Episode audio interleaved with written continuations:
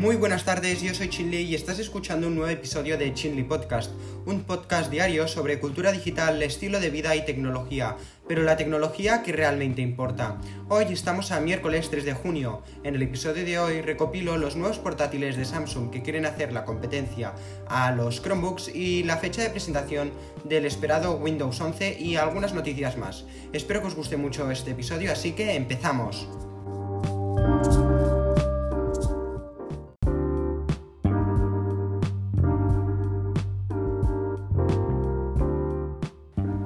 Primero voy a hablar sobre la competencia de los Chromebooks, que para la gente que no sepa qué es un Chromebook, un Chromebook es un ordenador muy básico y muy económico que se suele comercializar mucho hacia las escuelas o institutos ya que tiene un precio muy bajo y puede hacer las funciones básicas que hace un estudiante con un ordenador, que es escribir documentos y mm, hacer presentaciones. Lo que intentan estos Chromebooks es que... Em, las escuelas usen el sistema el operativo de Google, ya que no tienen Windows estos ordenadores, y que usen todos los programas de ofimática de Google, ya que es un ordenador muy básico que no te puedes descargar ninguna aplicación prácticamente y puedes hacer las opciones básicas.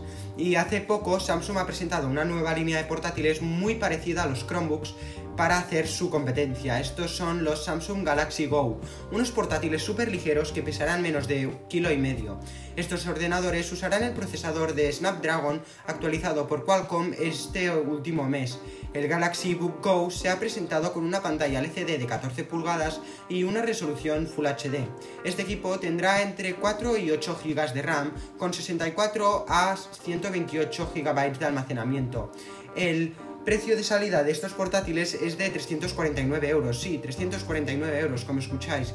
Es tan barato y es la versión más barata que ha sacado nunca en Samsung, ya que intenta hacer competencia a los Chromebooks, ya que el precio de los Chromebooks también ronda este precio. Y si quieren que sean populares y que se vendan a escuelas, tienen que poner un precio em, más o menos barato. Y este precio de 349 euros es para la versión más barata. Em, la compañía ha apostado muy bien como, con ordenadores como estos ordenadores para escuelas.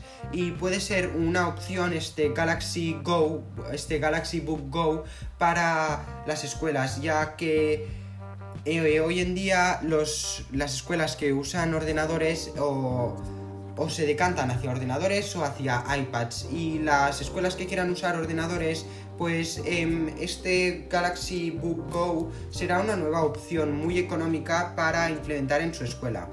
Ahora hablemos sobre Windows. Hoy Windows em, nos ha enviado un mensaje que este dice que pronto compartiremos una de las actualizaciones más importantes de Windows de la última década para brindar nuevas oportunidades económicas para creadores y desarrolladores.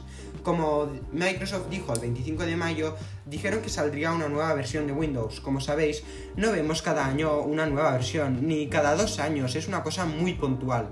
Todo esto apunta a una nueva interfaz de Windows, como el nuevo diseño de los programas, tanto como el diseño del exterior como su programación. Además, habrá muchísimas mejoras para creadores y desarrolladores. Esta nueva actualización no no se va a parecer nada en las presentaciones anteriores y realmente tiene muy buena pinta esta actualización.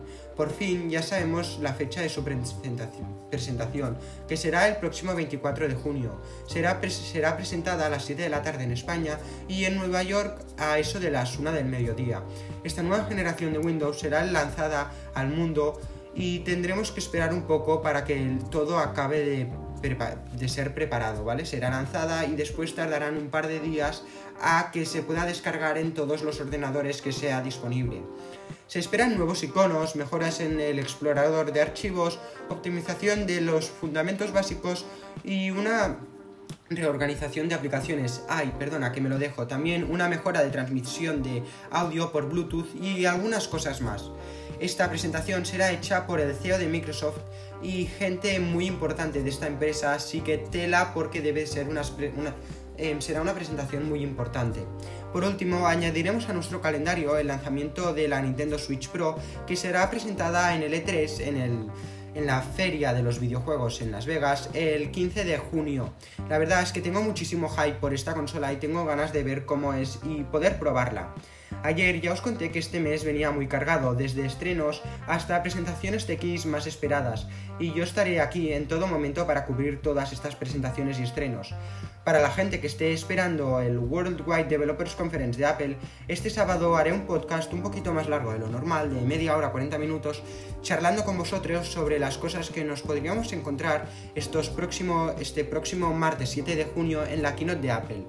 Y esto es todo por hoy. Espero que os haya gustado mucho este episodio y nos vemos mañana con uno nuevo.